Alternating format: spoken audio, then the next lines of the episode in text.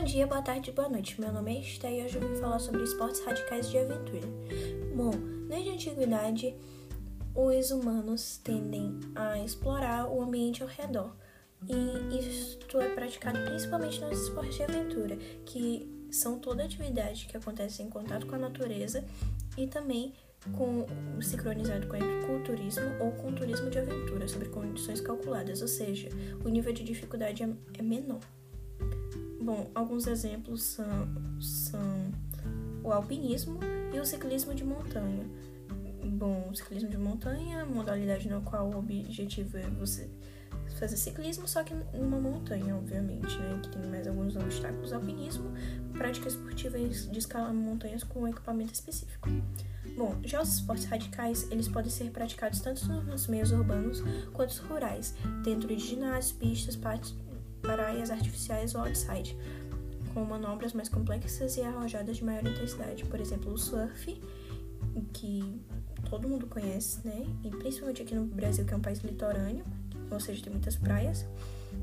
É, e também o nós temos o paraquedismo, que é um que é um esporte radical, né?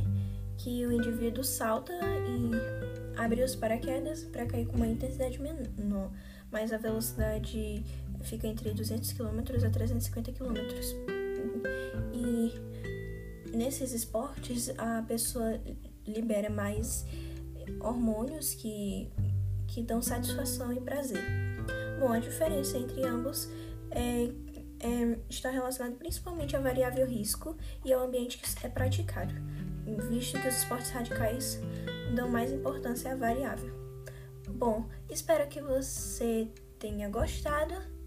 E sobre meu ponto de vista, bom, é, meu ponto de vista, eu creio que os esportes eles são muito importantes. O, é, caso você seja medroso ou, medro, ou medrosa, é, fica legal esportes, por exemplo, como corrida de costas, porque por mais que o risco seja um esporte radical de, de risco, não é um tão alto risco quanto o ciclismo de montanha. Então acho bem interessante, pois eles ajudam tanto em várias coisas, como por exemplo na autoestima. Espero que você tenha gostado, fique bem e tchau, tchau!